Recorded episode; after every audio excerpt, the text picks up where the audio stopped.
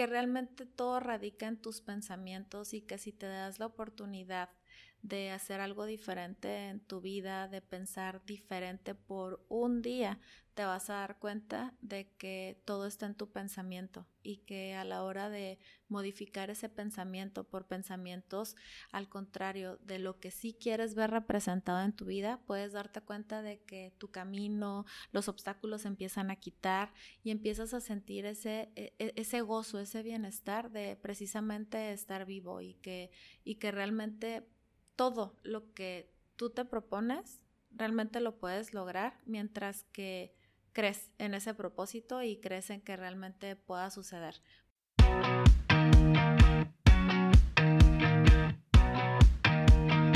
Bienvenidos a Industrificados capítulo 6. Y antes de continuar, quiero disculparme de antemano por la cuestión del sonido. Nuestros vecinos tenían una fiesta mientras estábamos grabando.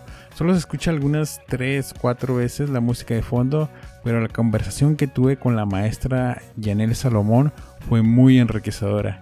Ella es psicóloga con maestría en desarrollo humano y actualmente directora de su compañía Ceja Desarrollo Humano Empresarial, el cual ayuda a las empresas a mejorar la salud mental y el ambiente laboral de sus trabajadores. También nos despeja algunas dudas de la norma 35 y los dejo con la entrevista. Entonces, bienvenida Janelle. Hoy tenemos de fondo al grupo de Sí, una disculpa para todos los que nos están escuchando, pues escuchas. Hoy nuestros vecinos tienen una fiesta de banda y voy a tratar de bajar el, volumen, pero si escucha, eh, igual la dejamos como de, fondo. Eh, Yanel Salomón, eh, psicóloga, actualmente de, has tenido experiencia con compañías, dando consulta. Ah, pero antes de llegar a ese punto, uh, un poco de ti. Tú eres originaria, siempre les pregunto lo mismo, ¿no? Eh, ¿Tú eres originaria de aquí de, Tijuana? Eh, yo nací en Yuma, Arizona, eh, pero llegué aquí a Tijuana alrededor de los dos, tres años. He vivido la mayor parte de mi vida aquí en Tijuana. ¿Y qué, qué le hizo a tu familia venirse hasta acá? el trabajo de mi papá. Ah, eh, se vino, le, ofrecieron un, trabajo aquí, entonces, eh, bueno, de la misma compañía, pero con sede aquí en Tijuana, entonces ¿En qué trabajaba Él trabajaba en dirección de Banamex. Ah, ok, ok. Sí, entonces eh, necesitaban, sí, en, en, más que nada en la parte directiva, en subdirección creo que se le llamaba. Y él necesitaban a una persona con su perfil aquí en Tijuana, entonces pues decidió venirse para acá. Ok, y tu mamá eh, se dedica a ah, casa. En ese tiempo, cuando yo tenía esos dos, tres años, eh, ya era ama de casa, pero ya al llegar aquí a Tijuana, eh, entró a estudiar clases de inglés en UABC. era una facultad pequeña en aquel momento. ¿Te llevaba a ti? Sí, me llevaba constantemente. recuerdo que ella iba a sus clases y le dejaba a su maestra que yo estuviera ahí a un lado. ¿Y era en el edificio H como ahorita? era, ajá, en aquel tiempo. No, de hecho, en aquel tiempo estaba donde actualmente está Derecho.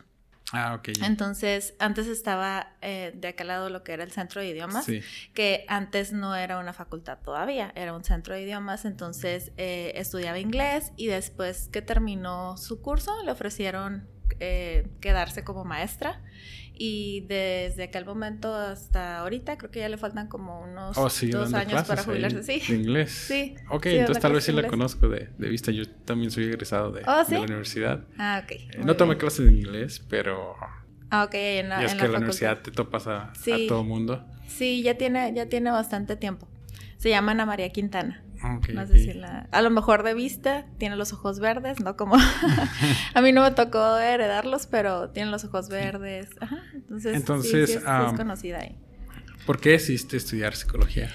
Eh, es una carrera que desde siempre me llamó la atención, desde que estaba pequeña. Eh, en realidad, al ver y, al, al, ver ya sea, por ejemplo, una película o, identificar ciertos comportamientos en, en, las personas desde que estaba, desde que estaba chica, me llamaba la atención eh, por, o, pensaba por qué la gente se comporta de cierta manera, reflexionaba de, de, de repente en ese tipo de, de, situaciones o contextos que observaba que las personas se enojaban, observaba que las personas lloraban y entonces veía esas diferencias entre... Tenías mucha curiosidad por comportamiento Ajá, humano. entonces eh, conforme fui creciendo, eh, fui, fui identificando que me gustaba mucho esta parte de, de, de conocer, o sea, cómo es el funcionamiento del comportamiento humano y, y platicando con una amiga que, que ella salió un año antes de, de, la preparatoria. En realidad sí me di la tarea de preguntarle a psicólogos, a personas que ya habían tomado la, la, carrera y me platicaron un poco más a fondo en qué consistía y dije definitivamente esta es la Psicología. que me gusta. Sí, y además de que creo que siento que, que en su momento también eh, había ya ya identificado en mí ciertas habilidades de empatía, ciertas habilidades para para analizar ya de cierta manera cierto tipo de contextos y creo que hoy en día ya siendo psicóloga este me doy cuenta de que sí debemos de tener de repente ciertas habilidades para sí. poder llevar a cabo lo que a nivel eh, pues a nivel de cierta manera de... de como calidad de persona. Sí, no, y, y hablándolo como un, una, una cuestión es la parte de, lo que te enseñan en la escuela y la otra lo que realmente ya llevas a cabo como práctica. práctica. Así es, entonces eh, creo que, que, sí, que fue una muy buena decisión. Entonces terminaste la carrera y, y de ahí... Terminé la carrera y después de terminar la carrera... Eh, empecé a buscar, o sea, ya, ya, ya, al principio en realidad eh, la estudié y, y, me fui este, orillando un poco más como al área clínica.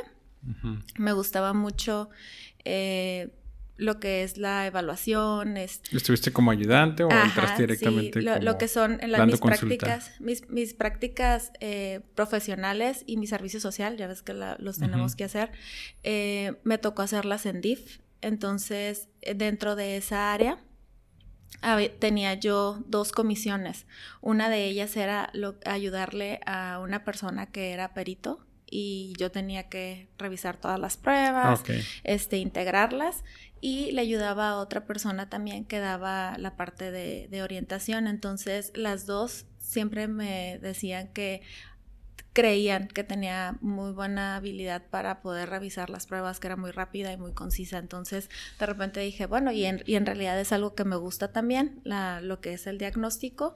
Entonces, sí. eh, me pasaban muchas, muchas pruebas ahí, tuve mucha, mucha, mucha... Este, ¿Cuánto tiempo duraste? Mucha práctica. En... Duré aproximadamente unos seis siete meses más o menos en lo que es el servicio social, que fue lo más fuerte de las prácticas, pero eh, ellas me pasaban prácticamente las pruebas a mí porque decían que era muy rápida a la hora de, de, realizarlas. Entonces lo que a lo mejor se podía hacer en una semana, yo se lo sacaba en dos días. Uh -huh. Entonces desde ahí empecé a meterme un poquito más como a la cuestión de, de la evaluación, que es este ya lo que es la revisión de pruebas, conocer un poco más de psicometría. Posteriormente, eh, empecé a, a, trabajar ya en lo que viene siendo el consultorio particular. Ahí ya empecé a dar lo que era. ¿Tú te aventaste? Con, ajá, lo que era, lo que era. Eso? Sí, lo que era psicoterapia ¿No con te dio el miedo? apoyo. No, hasta, hasta, Así no. como, eh, tengo que pagar la renta, tengo ah, que esa pagar parte. todo esto. Fíjate que Hace una semana, de hecho, le estaba platicando uh -huh. a una, a, a una de, de, las psicólogas que trabaja conmigo, que, y en realidad nunca lo había platicado públicamente, pero recuerdo que, bueno, igual entrando un poquito en este tema, a la par de que estaba pensando abrir el consultorio, este, me tocó trabajar también en, en un lugar que voy a omitir el nombre, sí. este, pero eh, nos, nos, entrevistaron, nos contrataron, era para dar unos cursos de desarrollo humano. Entonces, pues es algo que me encantaba, ¿no? Siempre me ha gustado dar cursos, siempre me ha gustado hablar a la gente. Creo que eso es una de las cosas que más me, me gustan de la psicología, el poder multiplicar la información para que las personas que a la hora que la escuchen puedan hacer algo benéfico para sus vidas. Entonces, eh, me encantó ese, es, esa parte que, que, nos estaban solicitando en, en, lo que vendría siendo el objetivo de ese trabajo y de los cursos. Entonces, entramos y recuerdo que éramos un grupo de cuatro psicólogas y... Eh, a la jefa, de cierta manera, que nos había tocado, este, la habían traído, si mal no recuerdo, de Mexicali. Entonces, eh, no, no, era nuevo el, el departamento y recuerdo que, que, pues éramos todas nuevas y, y, al final pues estábamos capacitando, nos capacitaron al mismo tiempo y nos enviaron, ¿no? Ya a dar los cursos. Bueno, para no hacer el cuento largo, recuerdo que a partir como de un mes dijeron que tal vez iban a hacer cambio y que alguna de nosotros nos íbamos a, o sea, que, que, a lo mejor a la jefa le iban a regresar a Mexicali y alguna de nosotros nos íbamos a quedar como... Al mando. Al mando. Y desde ese momento yo recuerdo que, o sea, al principio la verdad yo no yo yo creía como, ay, a lo mejor yo lo estoy viendo de esa forma, a lo mejor no a lo mejor sí sí me estoy equivocando o algo porque teníamos que entregar unos reportes, nos los nos lo, me los me los regresaba así como, es que tuviste que haber puesto un punto o una coma o lo que sea. Era muy estricta, con, pero contigo solamente. Conmigo solamente. Entonces, o sea, al principio yo no me daba cuenta y decía, bueno, a lo mejor es cierto, tengo que, que, ver qué hacer con esto, ¿no? Pero los veía y decía, es que los revisé y los revisé y... y, están bien. Ajá, están bien. Y entonces, ya platicando, con, o sea, de repente salían, salió, este, platicando con las otras compañeras, les decía, ay, disculpen, este, pues eh, está pasando también lo mismo con ustedes o hay algo que a lo mejor yo hay que hacer diferente. Me decían, no, o sea, todo, todo normal. Entonces, eh, tanto mis compañeras como yo nos empezamos a dar cuenta de que solamente era conmigo, solamente era conmigo. Y llegó un momento donde en realidad sí me, me empezaba a estresar, a frustrar, a frustrar. Decía, no sé, o sea, no, no encontraba la razón, ¿no? Ya para, ya, ya al final, este, sí se supo que, que lo que ella sentía de cierta manera es que sabía que una de las personas que habían pensado para, para poner en su puesto era yo. Ajá. Entonces desde ahí, la verdad, al final, este, yo ya... Te vi como una amenaza y, te empezó a paliar. Sí, ahí en ese momento yo, yo podría decir que viví lo que era el mobbing, o sea, y las consecuencias, un poco, porque sí me estresaba ya. Cuando iba a entregar un reporte ya prácticamente lo entregaba asustada, como que ahora que me lo, hora, de que me lo va a regresar, ¿no? Y recuerdo que al final tomé la decisión de, de mejor salir de ahí y fue cuando ya dije, ¿sabes qué? Voy a abrir el consultorio. Recuerdo que eh, le dije a mi papá, eh, ¿sabes qué, papá? Eh, ahorita pues yo ya prácticamente mis ahorros no eran este así. Eran de alguien que acaba de salir de la universidad. Sí, ¿no? Entonces le dije que, que si me prestaba, mal si mal no recuerdo, le dije que si me prestaba, creo que me cobraban la oficina como 3.500 pesos en ese momento, más el depósito. Me acuerdo que le dije, préstamelo y vas a ver que en el primer mes por lo menos te regreso como una parte y después lo demás. Y así fue y me lo prestó, o sea, eso es algo que siempre se lo voy a agradecer porque definitivamente, yo sé que a lo mejor hoy en día yo lo escucho y digo, ay, es, poquito, pero, para cuando mí acabas de salir de la universidad, sí, o sea, para mil pesos está bien. Entonces, este, pues se lo, se lo, se lo pedí y así, tal cual, eh, acomodé, me acuerdo, o sea, mi primer consultorio, estaba bonito, lo acomodé con ciertas cosas, este pues ahí algunas que ya tenía, otras que, ahí lo fui a, este, acondicionando. ¿Tu primer cliente? Y, y, desde, sí, también, también recuerdo que, de hecho ese día, cuando, cuando ya firmé el contrato, todo, mi primer cliente, recuerdo que me habló en ese momento.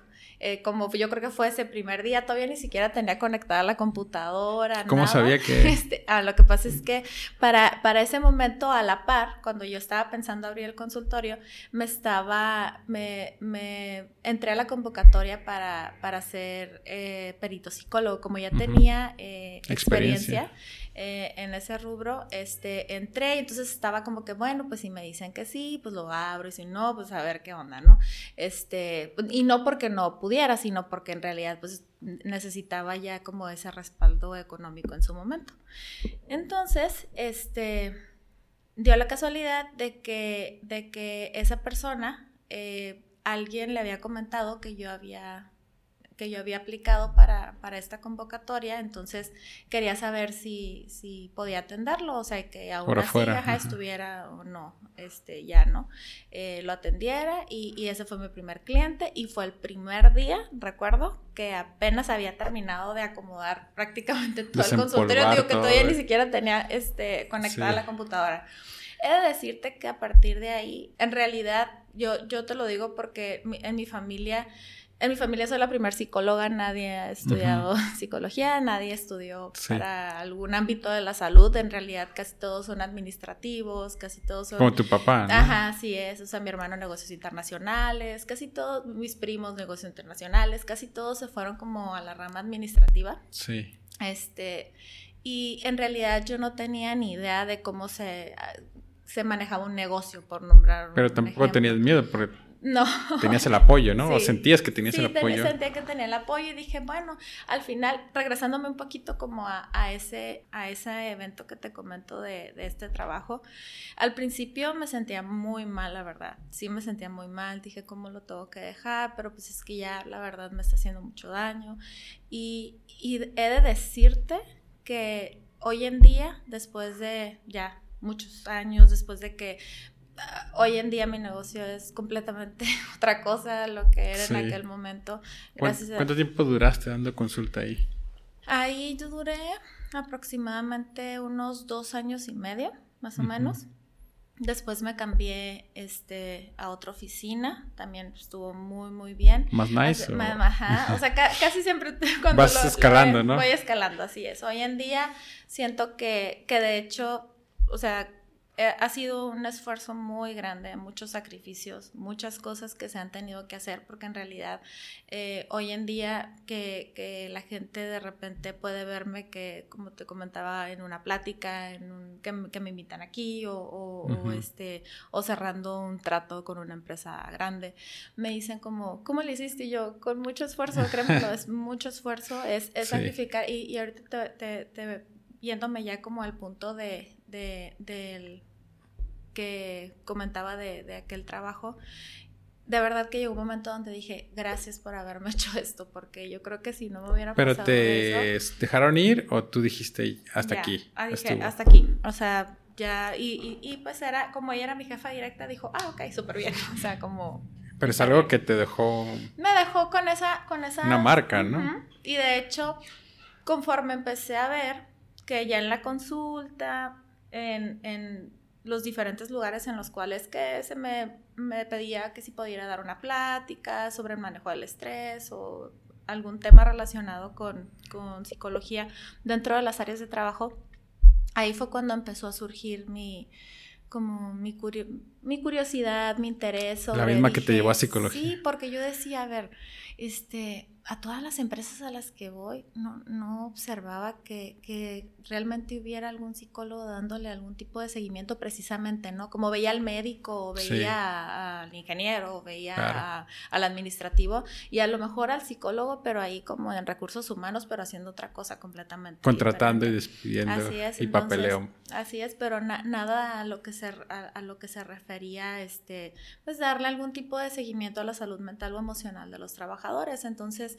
ahí fue cuando dije, bueno, o sea, me interesa, quiero conocer más sobre el área. Este, empecé a tomar un diplomado en desarrollo organizacional. Eh, en este diplomado, recuerdo que era cada sábado y cada domingo. ¿Dónde, lo tomaste? Lo tomé en un, en un lugar que se llama COPS, Tijuana. Es un centro psicológico que hace todo lo que se refiere a cursos de, y diplomados de abuso sexual, desarrollo organizacional, de diferentes temáticas psicológicas. Este, este, si mal no recuerdo, lo tuve que haber tomado en el 2012, 13, por ahí. Este, ya fue hace tiempo. Y recuerdo que era, o sea, dura como 8 o 9 meses más o menos, este, cada sábado, cada domingo. Y recuerdo que había domingos que decía, ay, estoy cansada, pero bueno, todo sea eso lo que voy, o sea, todo sea como por... sí, o sea, cuando estás por, tu cuenta, o sea, no tienes horario de trabajo, no, ¿no? para nada. Entonces, este, y además, el que, la verdad ha sido algo, y, y hablándolo ahorita te voy a hablar un poquito de mi currículum creo que no nada más es la parte de, precisamente del papel o la práctica, creo que las dos son importantes, o sea, el que uno tiene que seguirse capacitando día con día, este, aunque, aunque hoy en día tengas tu, lo que viene siendo tu carrera base. Dependiendo de dónde te quieras especializar, tienes que ir conociendo, tienes que ir aprendiendo, tienes que ir invirtiendo porque cada curso cuesta. Entonces es importante el que, y, y, yo lo veo como una inversión para mí y obviamente para las personas. Sí, nunca dejar de prepararse. Así es, o sea, darles un servicio de calidad. Entonces... Eh, entonces tú abriste tu consultorio y a partir de ahí ya no volviste a tocar consultorio de no, sí, ya, ya al abrir mi consultorio lo que me enfoqué fue en empezar a crecer, a crecer, a crecer. Ya ese era este tu negocio y... Así es, entonces eh, mi negocio en un inicio se llama SEA, Centro de Desarrollo Humano. Eh, prácticamente lo que se hacía eran evaluaciones, eh, terapias psicológicas y si me pedían talleres o cursos, iba y, y como los comentaba, a, las empresas o a las, a las escuelas. ¿Y esas las dabas gratuitas, las, las pláticas? Al principio sí las daba gratuitas para algunas empresas que me las pedían como de cierta manera como de, ah, ok, mira, danos una plática y de repente a lo mejor este, si sale algún cliente de ahí, pues te lo puedes quedar, ¿no? O sea, no hay problema. Pues al inicio así fue, ya después, ¿no? Ya empecé a... Te este, cotizaste. sí, ya empecé a... Y, y, porque en realidad esas, esas mismas empresas se daban cuenta de que les gustaba, este, pues de cierta manera la información que les daba, entonces llegó un momento donde, y no tanto como por el hecho de cobrar, sinceramente es más porque a veces el tiempo ya es tan reducido y es el valor de tu trabajo. Así es, o sea, y, y, y, ya decía, híjole, tengo que dejar esto y, e irme para, para, dar algo gratuito, ya, ya, no me, ya no me redituaba y más porque ya tengo personal a mi cargo, entonces también ahí hay sí. ciertas Entonces seguiste educándote en los diplomados, dabas pláticas, conferencias, tenías tu consultoría privada. Sí.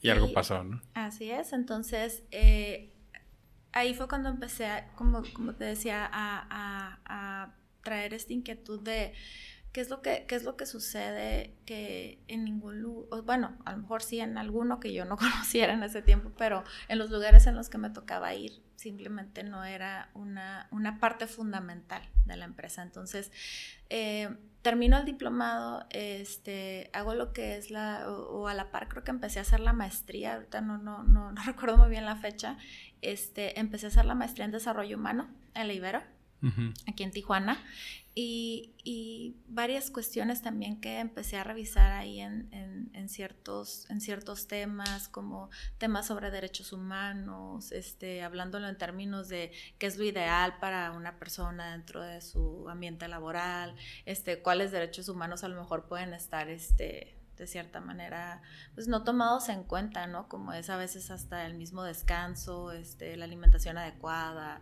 eh, sí, otros puntos más, y, ya uniendo como la parte del diplomado junto con lo que me había tocado ver y, y la maestría, dije, bueno, a ver, ¿qué es lo que, lo que realmente podría hacer para hacerles ver a las empresas la importancia de, tomar en consideración este, la salud mental y emocional de sus trabajadores. Entonces, eh, en la maestría teníamos que hacer un proyecto que de cierta manera iba a ser nuestra tesis al final. Eh, y empecé a crear, dije, a ver, si las personas que trabajan en una empresa, supongamos, están de las ¿qué te gusta? 7 a las 5, 6 de la tarde. Yo enfocándome un poco más a la industria maquiladora, un poco más como a la parte tus de... clientes. Así es, o sea, un poco más de, de la parte operativa también, que, que sabemos que es que es una, es una base importante, ¿no? O sea, todos los administrativos, tanto los operativos, todos son importantes. El punto aquí es como viendo la parte de, de, de cuáles son las necesidades internas en este sentido, tanto de falta de tiempo, falta de, económico, o sea, una persona que sale a las 5 o 6 de la tarde de, trabajar en producción, tal vez o sea, ya no tendría ni el tiempo, ni la cabeza, ni nada para decir, Ay, ahora voy a ir a con el un montón de gente estresada, este, algo de, de hacerse. Sí, o sea, y, el punto es que dices, y, y, para empezar, las, las, eh, las, instituciones de gobierno donde a lo mejor podrían ir a, tener algún tipo de servicio, uh, pongámonos DIF, este, InMujer, etcétera, o sea, cierran temprano la mayoría, entonces ya no, ya no alcanzan a, a ir a algún tipo de consulta o terapia, este, o por ejemplo el seguro social, pues que los tiene muy apartadas las citas. Entonces dije, bueno, hace falta este, que realmente a lo mejor dentro de la misma empresa se les dé algún tipo de orientación a los, a los trabajadores. Y ahí fue cuando dije, a ver, ok, voy a poner este, este, este, como este puntito, la orientación dentro de las empresas. O sea, una orientación, ¿a qué, es diferente una terapia? Bueno, una, una orientación precisamente como su nombre lo dice. La persona llega, este, a veces, la verdad, traen conflictos que no son de ellos, que a veces son que de los hijos, que no sé qué hacer con esto, o no sé a dónde acudir con esto. Entonces, nosotros tenemos un catálogo de instituciones que precisamente estuvimos en pláticas con ellos antes para poder ponerlos en este catálogo y, poder enviarle a personas que lo necesiten inclusive a bajo costo para que puedan ser atendidos estos puntos. ¿Cuál es el impacto positivo en esto? Muchas veces las personas están en ese, en ese punto porque por la desinformación, como te decía, por la falta de tiempo, porque realmente este, dicen, pues, ¿cómo le hago para poder este, solucionar mi problema? ¿no? Si a lo mejor ni económicamente puedo solventarlo. Entonces, les apoyamos en esa parte. Otra parte también es cuando hay conflictos que ya son meramente de, de los trabajadores les damos algún tipo de técnica, estrategia para que lo puedan realizar. ¿Podrías darnos un ejemplo de, sí, por ejemplo, este, supongamos que llega alguien, ¿no? Y, y, como el tiempo, en realidad son tiempos medidos porque pues, estamos hablando de que se dan dentro de la, de la empresa. Este, hay toda una metodología detrás también, de decir, para así, o sea, de que cómo se anotan, cuánto tiempo están con nosotros y, y, este, y también darle el seguimiento, ¿no? para los métricos mensuales, que son los que entregamos al final. Eh, a lo que voy es que supongamos que llega la persona y dice, no, es que tengo, eh, estoy preocupada porque tengo un problema con mi hijo, este, está últimamente, no sé, ingiriendo algún tipo de, droga, no sé qué hacer, no tengo dinero, no, no, o sea, no me hace caso y estoy estresada por esa situación. Entonces, eh, aquí hay varias aquí hay varios puntos. Uno, la persona no sabe. sí, pero te voy a poner un paréntesis. ¿Cómo trabajador, eh, ya sea el operador el administrativo, sabe que tiene este servicio dentro de su, de su empresa? El jefe se lo dice, tú se lo dices, recursos humanos les avisa, sí, hacen, hacen toda una campaña al principio porque eh, esa es una parte del programa, son, son varios puntos los que, los que lo integran, es la orientación, son, sí son talleres y pláticas, pero enfocadas allá al riesgo específico de la empresa, no nada más como, ay, vamos a dar un tema de, ajá, en general, no, este, y a, no nada más a los puestos clave, es a los puestos que se requiere. Entonces, este también conlleva lo que son eh, folletos informativos, tanto físicos como digitales. Se les envía a toda la, a toda la organización de manera masiva, con actividades para poder, supongamos, si es el mes del estrés, poder eh, realizar algún tipo de actividad al respecto. Ahora otro paréntesis dentro de ese paréntesis. ¿Cómo una empresa o por qué una empresa solicita esto? Ah, ok. Al principio, ya me voy a meter un poquito más en, este tema, al principio eh, en realidad eran empresas que escucharon acerca de, que existía el programa y decían, a ver, platícame, los escucha interesante. Pero, sinceramente, eh, decían así como que, ay, pues dame como lo más bajito, ¿no? Que porque como no es algo realmente que, o sea, se los estamos, sí, o sea, se los estábamos dando prácticamente, o sea, la empresa pensaba, pues es un plus, porque no es una obligación en, en aquel momento, era como, se los estamos dando porque sí nos interesa de cierta manera que lo hagan, pero no hay mucho presupuesto al respecto, entonces hay que ver así qué es lo mínimo que se puede hacer. Y sí, aún así se daba y aún así había empresas que lo generaban principalmente era porque, porque lo escuchaban, que, que, existía ese servicio, algún conocido, porque la verdad antes no estábamos mucho en redes sociales, no, no, no nos metíamos mucho a esa parte, este, era como más que nada por referencia. Y, y era quien en su momento le tocaba conocer acerca del programa. Eh, metiéndome un poquito a esta parte de la orientación, a lo que te comentaba, la persona cuando llega se le da esas estrategias, o sea, se les dice, mira, puedes llevar a tu hijo a este, este lugar y tú tiene, este, puedes manejar esto de esta manera, esta manera, esta manera. Se ha dado excelentes resultados, de verdad, muy buenos resultados, y no porque lo diga yo, sino porque lo dicen los clientes, que realmente alcanzan a ver el impacto del Y eso se les refleja en en productividad, así es. Este, los trabajadores se sienten realmente tomados en cuenta en esta parte. O sea, es, es el, el, que, el que ellos sientan que por lo menos va a haber dos días a la semana alguien que pueda este, escucharlos o, o por lo menos decir, ay, bueno, voy a salir estos 15, 20 minutos y voy a descargar todo lo que, lo que traigo ahorita. Eso ayuda bastante también. Entonces, como te mencionaba, es un programa integral que lo creé primero en, en, fue como un programa piloto, se le pidió a una empresa, en lo que te comentaba cuando estaba estudiando la maestría, se lo, se lo le pedí a una empresa eh, de aquí de Tijuana, era de aparatos electrónicos, sí. este, de, de manufactura en, en, lo que vendría siendo el, el, perdón, en el área electrónica, y se realizó por tres meses lo que viene siendo todo el programa para sacar este, pues se podría decir como comprobar la hipótesis, la, hipótesis de que, si funcionaba o no y qué métricos iban a realizar, etcétera. Entonces está todo eso. De hecho, hay una publicación al respecto de que sí funcionaba, porque en su momento es importante trabajar con la validez de cualquier programa. Así es. Entonces, eh, mencionándolo en términos de, o sea, desde hace ya años estamos trabajando en esta parte. Cuando, cuando la verdad salió esta esta cuestión de la, de la normativa, este, alrededor del 2016, desde España ya se, ya se escuchaba esto, ¿no? De la atención de los riesgos. Este, ya desde antes eh, se tenía lo que era el cuistas, otro tipo de, podría decir como encuestas que tomábamos en cuenta para poder de cierta manera eh, trabajar lo que son los riesgos y, otras temáticas más también de Colombia. O sea, ahí están un poquito avanzados en ese, ¿En, ese aspecto, sí. Y de los demás este, países de Chile, lo que nos tocó tomar referencia fue de Chile, de Colombia, de España. Este, ya, ya se estaban, ya se estaban de, hecho, sí, ya, ya, se estaban, este. Digo, esperaría algo así como de,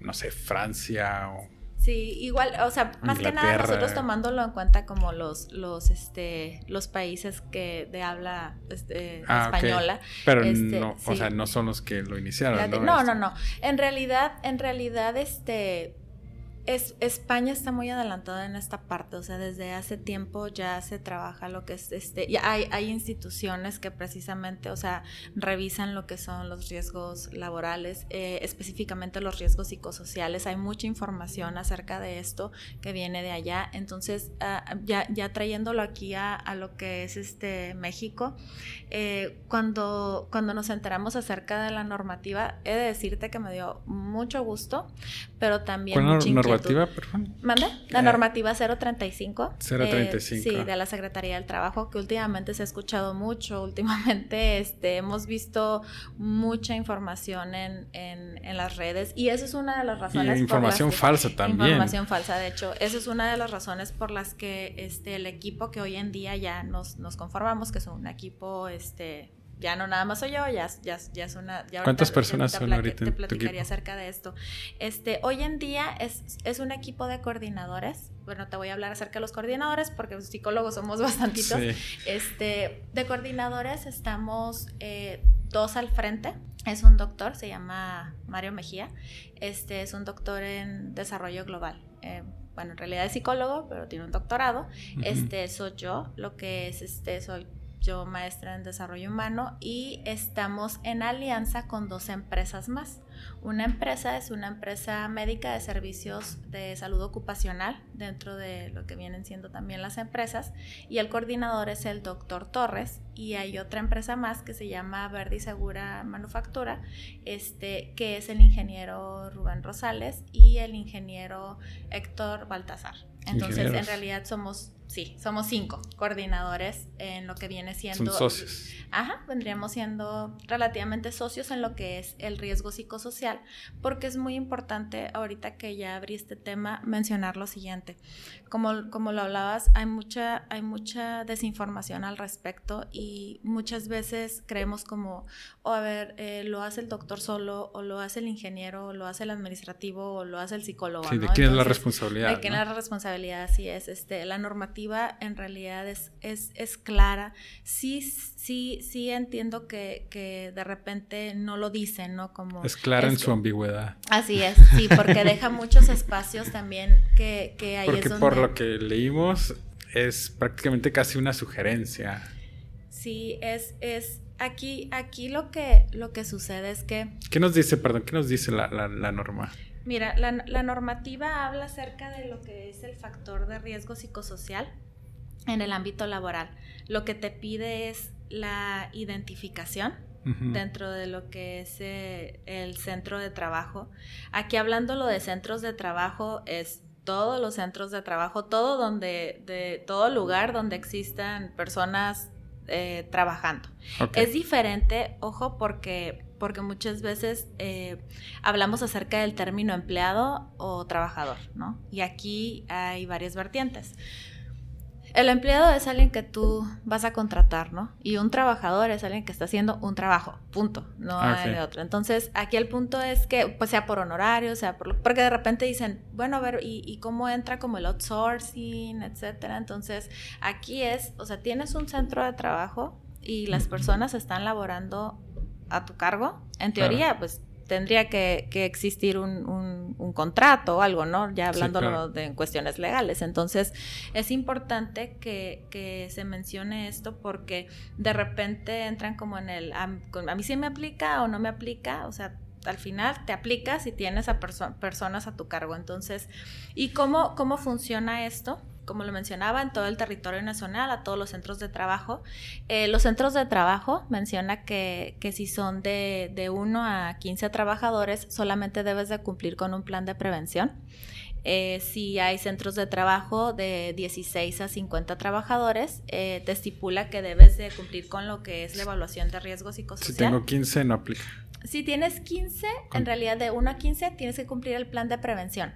No, no es no, no realizar la evaluación de lleno, pero sí un plan de prevención. ¿A qué me refiero? O sea, el que... Tener ah, el documento, por lo menos. es de la política de riesgo psicosocial, o sea, porque he escuchado también que dicen, o es que nada más aplica a los de 16 para arriba. No, aplica a todos los centros de trabajo y lo único que sí te menciona son ciertas características dependiendo de la cantidad de trabajadores.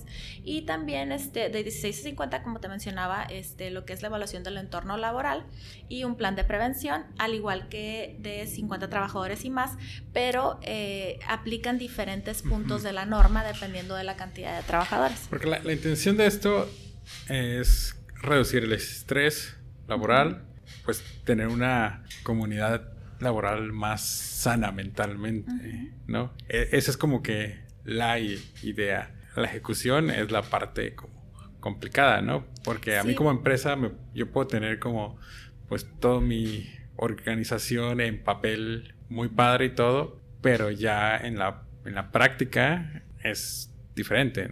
Sí, además de que, de que mencionándolo como, como lo dije ya hace, hace un ratito, ¿no?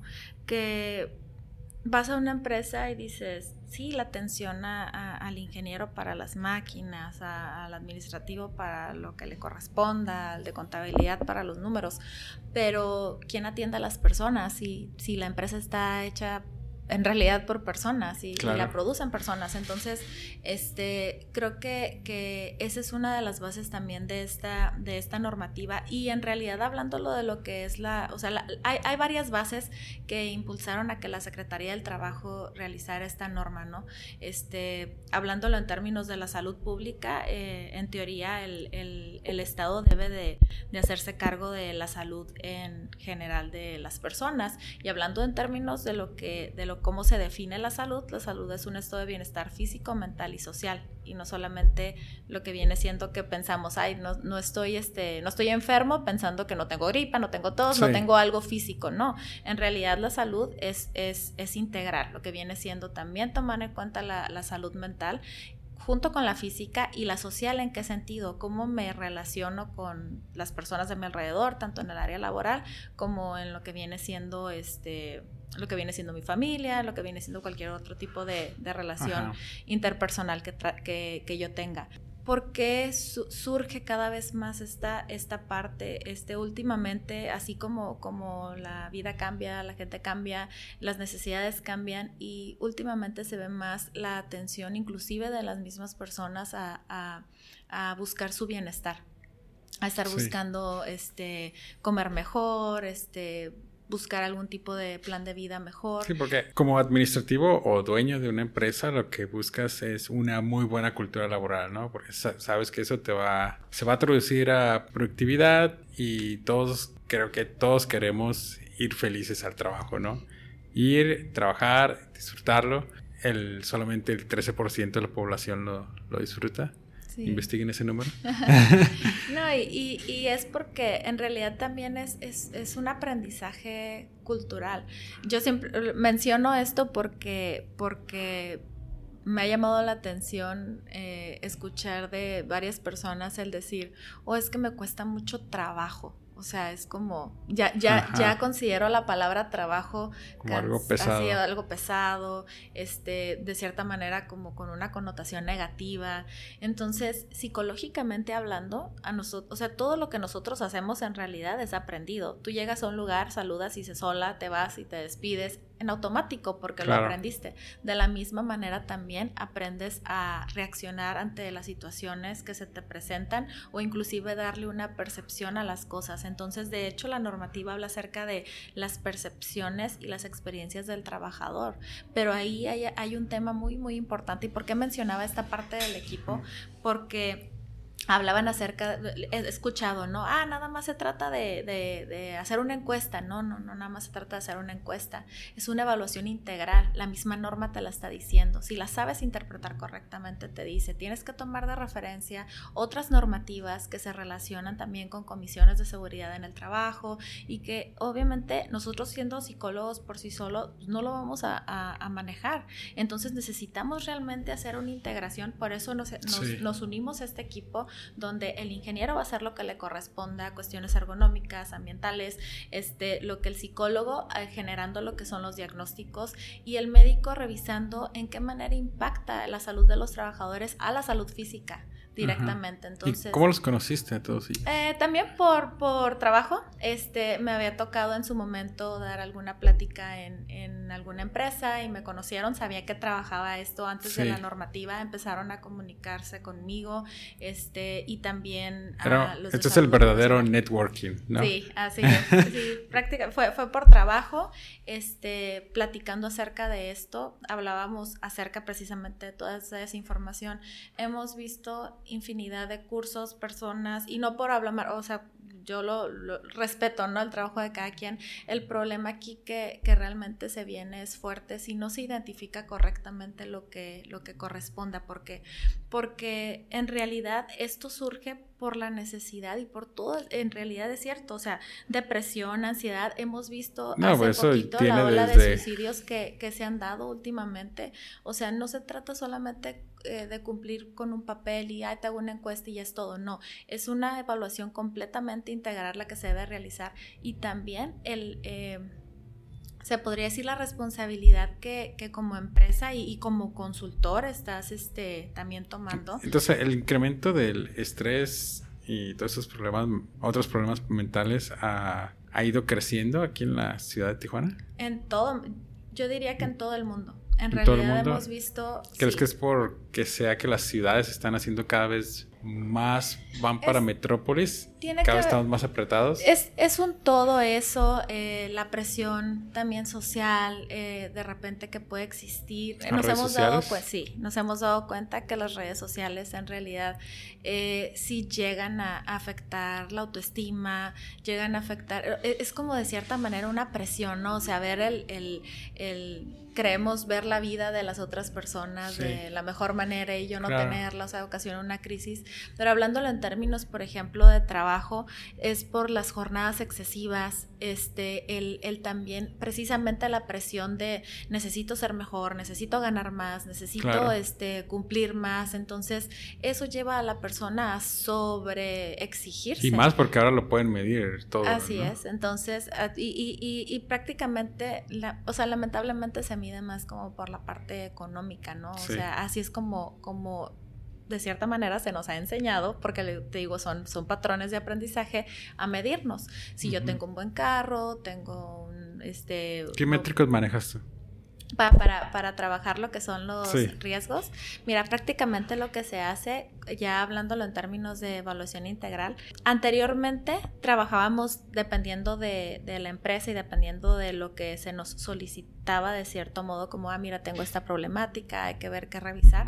se, se, realizan eh, desde entrevistas, se realizan desde encuestas, se realiza desde observación y los métricos que generalmente nosotros tomamos en consideración son son, por ejemplo, lo que viene siendo servicio médico. Eh, por poner un ejemplo, las, las, las, enfermedades relacionadas con el estrés, como vienen siendo gastritis, este, cervicalgias, eh, dolores de cabeza, o ya si lo tienen como tal, porque en ocasiones sí lo tienen ya estipulado como eh, personas que llegaron con algún ataque de ansiedad o algún ataque de, o, alguna depresión. Ya te voy a cambiar un poquito la pregunta. ¿Qué métricos manejas en tu vida? ¿En mi vida? ¿Cómo en qué sentido? Sí, o sea, tal vez niveles de felicidad o ah, bien o... Bueno, aquí, aquí prácticamente todo se reduce. Ya una vez que digo, igual es, es, un tema muy extenso, pero hablándolo ya como algo objetivo, lo que se trata de hacer es que la persona pueda tener un equilibrio en las cuatro áreas de su vida en las cuales se desarrolla. Es el ámbito familiar, lo que viene siendo laboral, el ámbito afectivo, que es la relación consigo misma, la pareja, y el ámbito social. El ámbito social, hacer un, paréntesis, no significa que, ah, salir, no, no, sino realmente tener algún tipo de interacción fuera, inclusive del área familiar y de, y de trabajo. Entonces, de lo que se trata es que la persona pueda lograr un equilibrio en estos cuatro puntos y pues de cierta manera pueda lograr ese bienestar. Nosotros nos relacionamos con, con la felicidad, ¿no? La felicidad es como, o sea, ¿qué te hace feliz a ti? Bueno, me pueden hacer feliz muchas cosas, pero no es lo que te hace, sino cómo te sientes tú al vivir situaciones. eso es lo que se trata de, de enseñar a las personas que no, que no se apeguen a, las cosas, que no, que no se apeguen a los problemas, sino que, busquen soluciones, que busquen estrategias y que principalmente se den cuenta de que independientemente de cómo esté la situación alrededor de ellas, pueden realmente generar un cambio interno para que las cuestiones externas no les afecten. Entonces, prácticamente los métricos que, bueno, hablándolo yo en términos de, evaluación, este, tenemos diferentes métricos dentro de, de las empresas para poder, de cierto modo, demostrar que sí existe o de qué manera se movió esa afectación interna. ¿Qué le recomendarías a alguien que quiere incursionar en, esta área porque estoy seguro que, o sea, clientes y empresas, ámbitos laborales, o sea, sobra que los necesite, ¿no? Pero no creo que haya muchas personas que estén haciendo el trabajo que tú estás haciendo. Mira, yo les aconsejaría y de hecho, este, bueno, hablándolo yo de mi profesión, Código Ético del Psicólogo menciona que si hay una nueva área, y yo lo, yo lo vería esto o sea, ha existido, ¿no? Lo que es el desarrollo organizacional y, la clínica, sí, sí han existido, pero lo hemos platicado precisamente entre colegas. Esto es como una fusión de los dos. Entonces, lo veríamos como un área que, que se está creando en conjunto, por así decirlo, y que, y que la verdad, como te mencionaba, el código ético este, te, te refiere cuando existe una nueva área o, exista un, un, este, un nuevo por llamar un ejemplo, concepto, tienes que prepararte, apéguense a personas que, que realmente ya lo hacen. Sí, suponiendo que yo voy saliendo de la carrera de psicología y digo, ¿sabes qué? esa es Quiero mi área. eso. Quiero eso. Así es. Yo, yo, yo... Mi primer paso sería sí, irme de practicante contigo. Sí, sí, de hecho yo creo que eh, podría ser así con, conmigo o con alguna persona que hiciera algo, algo a la par. Que, que en realidad, digo, es, es eh, sí, sí hay pocas personas, por así decirlo, que tengan tal vez este perfil y no porque yo sea, ¿no? Porque a lo mejor en su momento todavía no sea, no, como, prácticamente es nueva esta, esta publicación, no se ha explorado mucho esa área. Hay muchas personas que sí ya lo hacían también antes, pero que... Porque usualmente los, los psicólogos que van saliendo quieren irse al área clínica. al área clínica, sí. O, o, o, en realidad sí se van a distintas áreas, pero como te mencionaba, esta área prácticamente fusiona estas dos. Entonces yo les aconsejaría que se fueran a, que se le pegaran a alguien que de cierta manera ya lo esté haciendo. La práctica y la práctica es la que te va dando la experiencia. Hoy en día, como te menciono, los psicólogos que trabajan con nosotros eh, se dan cuenta y les digo, mira, este, así te lo enseñaron en la escuela, así es como prácticamente lo vamos a empezar a fusionar con la práctica. Y, he de decirte que, creo que esa es una de las cuestiones más importantes, eh, practicarlo, practicarlo, conocerle, eh, tener un mentor, eh, seguir estudiando. Yo hoy en día ya estoy por terminar una, estoy haciendo una especialidad en selección y gestión de está largo el nombre, no, no, recuerdo exactamente, pero este, en riesgos laborales. Es de la, del Instituto Superior de Barcelona. Y ¿Es en línea? Es en línea, ajá. Y, y la verdad... Estaría cansado cada fin de semana, ¿no? no, sí, sí. estaría cansado. Pero la verdad, he de decirte que ha sido un reto porque me queda un tiempo muy pequeñito, pero digo, tengo que darle lo mejor a, a, los clientes y siempre seguirse capacitando, siempre, siempre, así tengas la experiencia que tú creas tener, siempre van a salir cuestiones nuevas para estar innovando. Entonces, creo que esa es una parte también que aunque hayan salido de la carrera, este, sigan en diplomados o sigan en cursos o tomen lo que sea que, que puedan tomar para seguir enriqueciendo sus conocimientos. Entre todas tus actividades, ¿cómo haces para tener un balance? ¿O tienes un balance en tu vida? Sí, creo que sí, tengo un balance. Eh, creo que hoy en día, por lo menos en este, lo que viene siendo este periodo de tiempo, yo siempre lo, he trabajado así. Eh, me levanto a las 5 de la mañana, si no es que un poquito antes, a las 5 de la mañana voy al gimnasio, eh, me doy mi tiempo para hacer ejercicio, es muy importante para la salud eh, y el bienestar eh, emocional, mental y emocional. Posterior, hago mis actividades, soy mamá, entonces también regreso. De dos. de dos, un niño de 10 y otra niña de dos años y medio. Entonces eh, regreso, soy mamá un ratito, los llevo a la escuela y ahí se quedan realizando sus actividades. Y así estoy, como, como tengo en realidad, este, yo, yo me acomodo mis horarios. Si tengo que ir a una junta o tengo que hacer algún tipo de actividad, pues yo manejo mi agenda. Si está saturada, si es que de repente hay periodos de tiempo como este, este tiempo, ¿no? Que, que está el 23 de octubre próximo a, a ya entrar en vigor la normativa. Hemos tenido pues un trabajo un poco más de más saturado, un poco más de lo normal entre las actividades que me han invitado, pláticas, cotizaciones, etcétera, y trabajo ya de campo. Este, pero yo lo veo más que nada como, como siempre hay, hay, transiciones, ¿no? Ah, ahorita mencionando lo de SEA Centro de Desarrollo Humano, este, desde este año eh, se separó bueno, se podría decir que es una subempresa que ya viene siendo pura consultoría, eh, se llama SEA eh, Desarrollo Humano Empresarial. Y aquí prácticamente ya se, se están este, concentrando todas las actividades que se hacen en las empresas, nada más, y ya este SEA eh, Centro de Desarrollo Humano ya se quedó para actividades meramente clínicas. Esto con la finalidad precisamente de, de, pues, darle una mejor atención a los clientes. Tú estás en yo, yo estoy como, se podría decir, directora general de las dos. Y este, y ahorita se está trabajando en esta parte de SEA eh, desarrollo humano empresarial, estamos acomodando lo que es el organigrama, todo esto es por eso que ahorita tenemos un poco más de, peso en el trabajo. Este, estamos en, en, trámites ya para que quede completamente listo. Ya hay personas obviamente laborando ahí, pero estamos en cuestiones administrativas prácticamente. ¿Ahorita solamente este están a nivel Tijuana? Estamos a nivel Tijuana. Este, de hecho, eh, estamos expandiéndonos a, a, Sonora, a San Luis Río Colorado. Estamos en pláticas también también para llevar una franquicia para allá, este, con una psicóloga que se va a quedar a cargo empezando. Van a franquiciar entonces. Sí, este, a, a, San Luis Río Colorado y muy probablemente a Mexicali. Estamos abriéndonos a, a, ese punto. Estamos en pláticas ahorita. Entonces, ¿se quieren ir a ciudades industriales o empresariales? En pues en realidad, este, sí nos interesa abrirnos a, lo que viene. nuestro perfil es, es de la industria maquiladora, pero no estamos cerrados realmente a, poder dar también servicio porque pues en realidad sí se nos lo ha pedido también aquí en Tijuana a algún otro tipo de empresa con algún otro giro. Entre las empresas que estén interesadas en tus servicios de mejorar su ambiente laboral, se pueden comunicar se pueden comunicar conmigo. Este, como te mencionaba, últimamente estamos en redes sociales.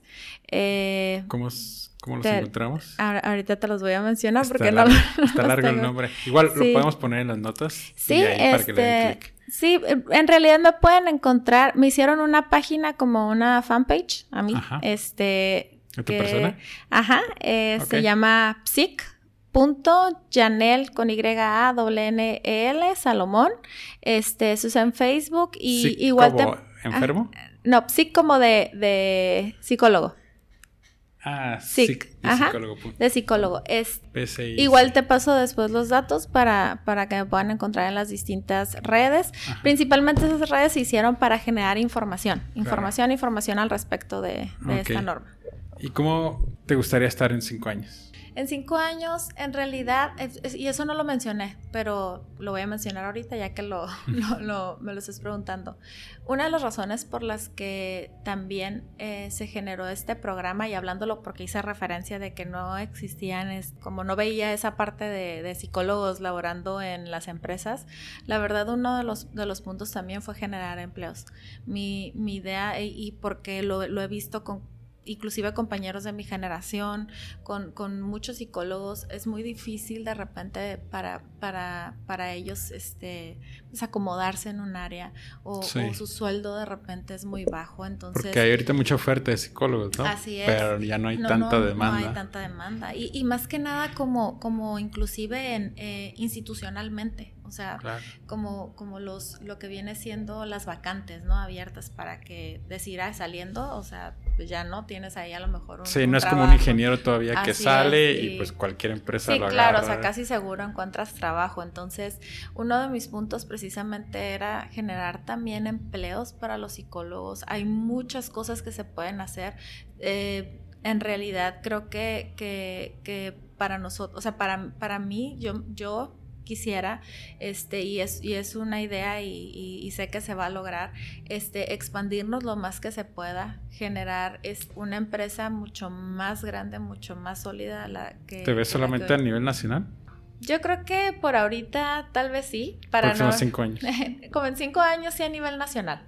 Ya a lo mejor más adelante veríamos a ver qué se puede hacer, pero principalmente creo que sí me gustaría, como ahorita lo estoy haciendo, o sea, abrirme eh, entre franquicias, este, o ver de qué forma, inclusive aquí mismo en Tijuana se puede, se puede abrir a lo mejor otra sucursal más, este, en realidad yo lo que quisiera es, es multiplicar esta información, que más psicólogos precisamente o, las personas que, les interesa esta parte, eh, realmente se casen con el tema y te decía no nada más por cumplir, sino que vean los beneficios que puede traer a la vida de los trabajadores. Inclusive lo mencionaba yo con, con en, juntas con gerentes, inclusive a ellos mismos, ¿no? O sea, el, que realmente vean los beneficios que puede traer. Que ayudar a otras personas te hace crecer a ti. Así es, y que, y que también los beneficios ellos los pueden tener. O sea, el hecho de, de que las personas que tienes a tu cargo, o sea, realicen su trabajo eh, a gusto, que realicen su trabajo no como porque me van a dar una consecuencia, sino porque me siento realmente con ganas de hacerlo, porque la empresa también me está considerando, la empresa también está haciendo acciones para que yo me sienta bien, este, también va a impactar en que ellos se beneficien, o sea, de cierto modo, de que hagan las cosas en su, de cierto modo como, como el proceso a lo mejor lo estaría este, necesitando. Entonces, creo que aquí este, yo los invitaría, sí a, a, interesarse por las por todos los beneficios que puede traer esta norma y no solo, como lo mencionaba, por cumplir, sino porque realmente se va a ver el impacto, no hoy, no mañana, a lo mejor todavía falta un poquito más para que se vea ese impacto positivo. Claro, no, no, no quisiera terminar sin antes mencionar, no solamente hay una obligación por parte de, la empresa, también hay obligaciones por parte del trabajador. Este, uno como trabajador también eh, tiene sus, implicaciones aquí dentro de la normativa. O sea, también tenemos que comprometernos nosotros como trabajadores a hacer lo mejor que se pueda en nuestro ambiente de trabajo, este, a no generar, como lo menciona, violencia laboral, lo que viene siendo el mobbing, el, el que ya este, le hice cara a mi compañero, el que ya me cayó gordo tal persona, o sea, no, también tenemos que generar nosotros acciones para que el clima, para que todas las actividades dentro de nuestro ambiente de trabajo fluyan de la mejor manera. Entonces, aquí en realidad hay un apartado donde menciona las obligaciones de la empresa, pero también las obligaciones del trabajador, que generalmente no se escuchan mucho esas, pero sí las dice también la norma. Sé que andas muy, muy ocupada, entonces te voy a hacer nomás una serie de preguntas concretas. Si tuvieras la oportunidad de estar otra vez en ese momento en el que terminaste tu carrera de psicología, ¿qué decisiones cambiarías? ¿Qué decisiones cambiaría? Una vez haber terminado la, la universidad. Sí. Mm, ¿Qué te podría decir? Ok, yo creo que lo que hubiera trabajado tal vez un poco más, porque todavía de repente esa parte eh, se me dificulta un poco, es, es el delegar.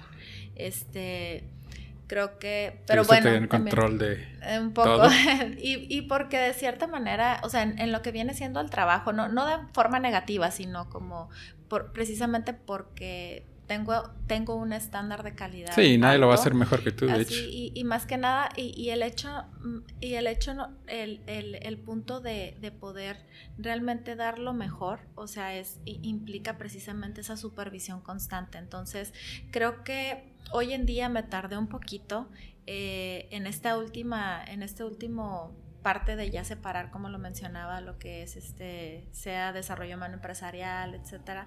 A lo mejor no, no cambiar, no, no identifico ahorita qué cambiaría en ese punto cuando salí de la universidad, pero creo que ya en el trayecto lo que se hubiera cambiado es delegar un poco más rápido, porque de repente eso sí se me dificultaba un poco, pero creo que también tiene su parte positiva porque hoy en día también creo que esa es una de las razones por las que he logrado dar precisamente esa, esa calidad, o sea, y ese servicio.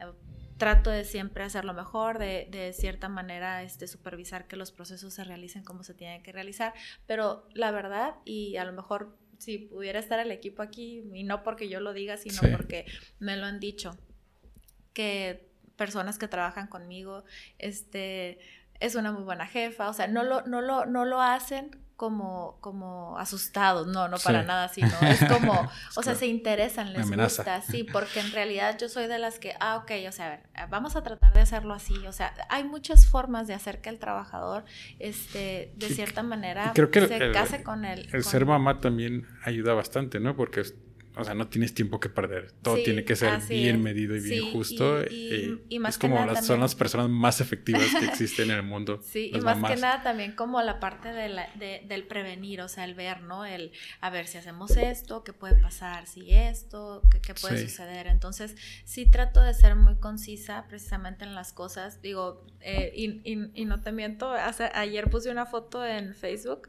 y una muchacha que trabajaba conmigo se fue a trabajar, se fue a, Querétaro y me puso una, este, un mensajito diciéndome, ay, se le extraña, o sea, y no, y no digo, no porque lo diga yo, igual si lo escuchan pueden decir, no es cierto, pero, pero, pero sí. Por favor. Sí, pero, pero la mayoría de las personas que han trabajado este, conmigo como equipo, precisamente eso es lo que trato de hacer, que se sientan un equipo, que se sientan parte de, que no me vean como una jefa, que me vean como, a mí me gusta que la gente que trabaja conmigo inclusive me admire para que pueda y cada vez quiera este, estar de cierta manera hasta en mi lugar. Entonces, sí es importante precisamente esa admiración a la persona, a tu mentor, a quien, a quien esté, para que te impulses y digas, cada vez lo voy a hacer mejor.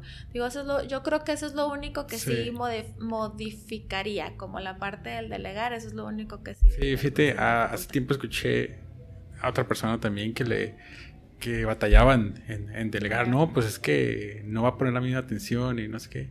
Y digo, claro que no va a poner la misma atención, tú tienes 100% de la empresa, él es un empleado. O sea, para hacer esa tarea que tú estabas haciendo, ocupas dos personas.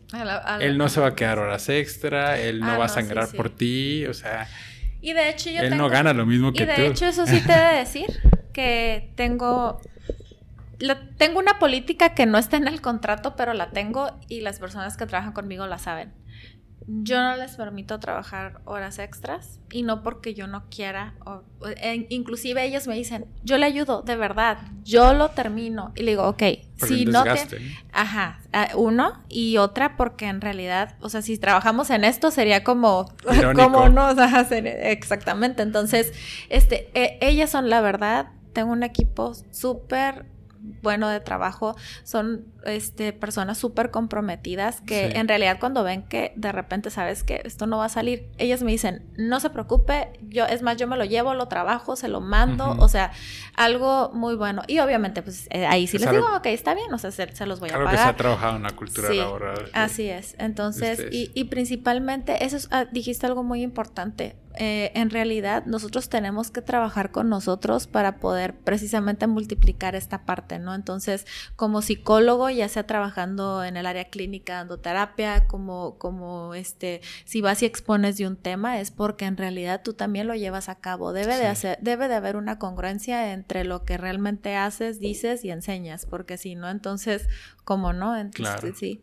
precisamente eso es lo que se trata de hacer, que en nuestro ambiente existe esa cultura para poder también replicarla.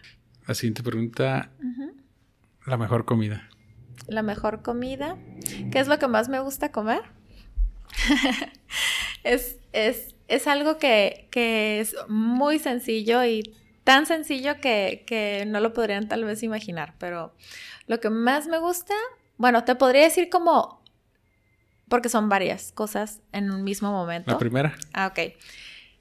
Me gusta mucho mi desayuno, o sea, la parte del desayuno, este, porque disfruto mucho lo que es el café. Disfruto mucho comer eh, claras de huevo con aguacate y jamón. Esa es como mi comida favorita y puedo comerla todos los días. Entonces, por eso es algo tan sencillo que, que Te iba en a realidad me lo puedo comer todos los días y estoy feliz. Te iba a preguntar la mejor bebida, pero ya viene el café ahí incluido. Ah, sí, sí, el café. El café, ojo, descafeinado porque es súper importante esta parte. Este, sí me tomo un café eh, regular, ¿no? Un, café regular al día y solamente. Todo lo que sea que pueda tomar, este, ya si, si voy a, alguna reunión y me invitan un café en la tarde, es descafeinado. Es importante porque en realidad sí, este, puede llegar a, alterarnos y nuestro sistema nervioso, entonces... a mí me altera muchísimo un café. O me da para arriba o me da para abajo, pero hay me da para personas que de hecho son mucho más vulnerables a, en su sistema nervioso precisamente estos puntos. Cuando una persona, por ejemplo, este, es vulnerable a la ansiedad, así se les recomienda que sí, cero, cero café, cero, cero sodas, cero irritantes, chocolate. El chocolate, oh, el chocolate sí soy, soy débil ahí. Sí. No compro chocolate yo. Porque, porque te gusta. Porque lo que si lo compro me lo, me lo como, ¿no? Si compro una bolsa entera de chocolates, o sea, me, la acabo, así que... Sí, el azúcar también está relacionada precisamente a, ciertos estados de ánimo. Hay muchas cosas que realmente, este, pues uno se lo come o se lo toma y, y, dice como que, ay, ¿por qué me siento así, no? Porque platicar con mi psicólogo. este, el mejor libro. El mejor libro. Yo diría que uno de los libros que han sido significativos para mí es el de los cuatro acuerdos. Y de hecho son esos cuatro puntos los que... ¿Cuáles son los cuatro acuerdos? A mí se me olvida siempre el tercero. El tercero, ajá, es que es el no suponer. Sé impecable con tu palabra. Ajá. Haz tu mejor esfuerzo. Pero ese, ese, ese libro, de hecho, cuando cuando llegó a mi vida. Creo que fue muy, muy, muy, muy bueno porque me ha hecho... Cayó en el momento. Este, sí. Es que, es que sabes que hay uno que, que, se, que se relaciona un poco con, con el otro, donde es el no supongas y no tomes nada de manera personal. Ese, ese libro, creo que esa parte de precisamente el, no suponer, eh, ser impecable con tus palabras, este, creo que radica, o sea, todo lo, engloba precisamente a muchas eh, problemáticas que constantemente me tocaba ver en mis pacientes. Entonces, ¿a qué voy? Que llegó a mi vida y, y a la hora de, de leerlo dije, ay, o sea, caí así como que uh, hizo clic en, en que dije, la mayoría de las personas que hoy en día están aquí o la mayoría de las personas o, o, inclusive a veces hasta uno mismo, este, las problemáticas se dan mucho por el suponer, o sea, sin saber, suponemos, este, o, o, juzgo, ¿no? O sea, las acciones de las demás, o, ya las tomo eh, de manera negativa, este, o inclusive a la hora de, de, hablar con alguien, este, muchas veces, y no se trata como de, ay, tener el super tacto, ¿no? Pero de repente también ya, este, el ver que alguien le dijo algo a otra persona y cómo llegó de cierta manera a afectarlo. O sea, cómo, cómo una acción, lo hemos visto, cómo una acción puede llegar a afectar o beneficiar a, alguien. Una palabra, una palabra positiva o una palabra negativa puede llegar a afectar el estado de ánimo de las personas y, y, e impulsarte precisamente a hacerlo mejor. Creo que esos cuatro acuerdos este, engloban completamente todo lo que una persona a la hora de generarlo puede llegar a, encontrar precisamente ese bienestar en su vida.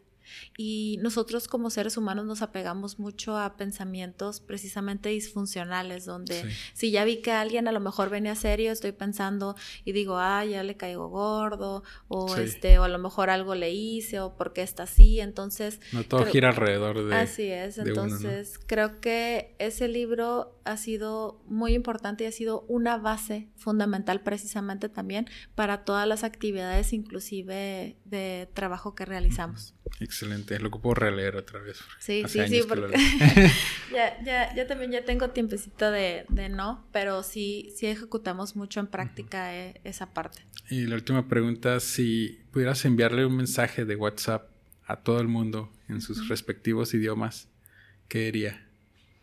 Un mensaje de WhatsApp. Mm, yo les diría que puede ser largo, puede ser corto. lo que sea. Lo que le quepa el mensaje. Yo les diría que aunque haya momentos donde crean que las cosas pueden no ir, o sea, eso es un mensaje que siempre trato de replicar y que bueno que está este espacio, que aunque creamos que las cosas puedan no ir bien, eh, nosotros realmente tenemos el poder de hacer y generar lo que sea que queramos ver representados en nuestra vida.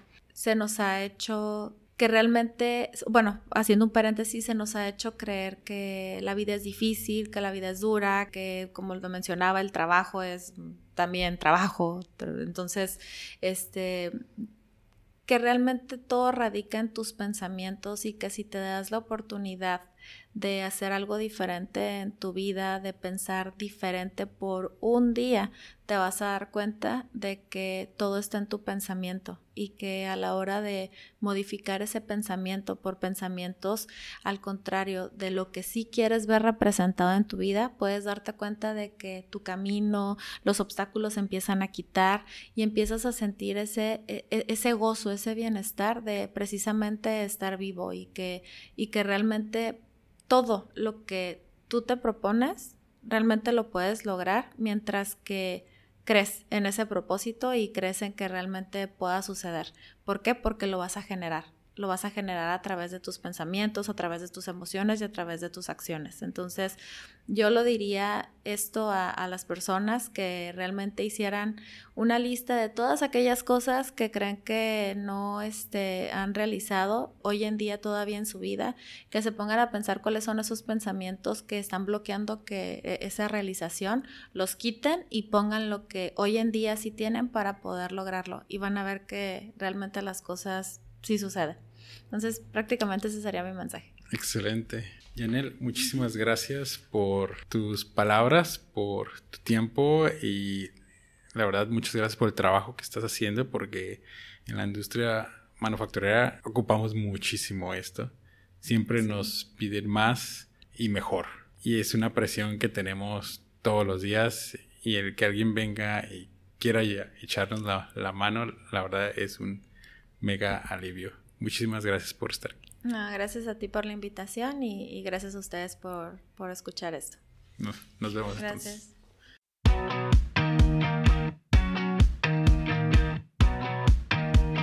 Muchas gracias por escucharnos. Estaré publicando un capítulo nuevo cada martes y ya veo que son un buen de personas escuchándonos, pero me gustaría saber un poquito más de ti sobre tu opinión del podcast, las entrevistas o si tienes alguna sugerencia o una persona que te gustaría escuchar. Y si te gustó este podcast, comparte, danos un rating en iTunes, agrega un comment. Esto ayuda a llegar a más personas y quiero que recuerdes que no estás solo allá afuera hay personas que también estamos pasando por situaciones difíciles. La producción se atoró, los clientes no pagan a tiempo, mi circuito no funciona, no sé por qué no funciona mi algoritmo, no recuerdo cómo funciona la plaza o las integrales o lo que sea, ¿no? Pero recuerda que no estás solo, que incluso los que emprenden tienen problemas en finanzas Cuéntame tus problemas y tal vez conozca a alguien que te pueda ayudar. Mándame un mensaje por Facebook como Industrificados, Instagram como Miguel Reinaga, así todo pegadito con Y. O mándame un correo a miguelreinaga.gmail.com y también estamos en LinkedIn. Saludos a todos los linkeados o como se diga y nos vemos hasta la próxima. Bye.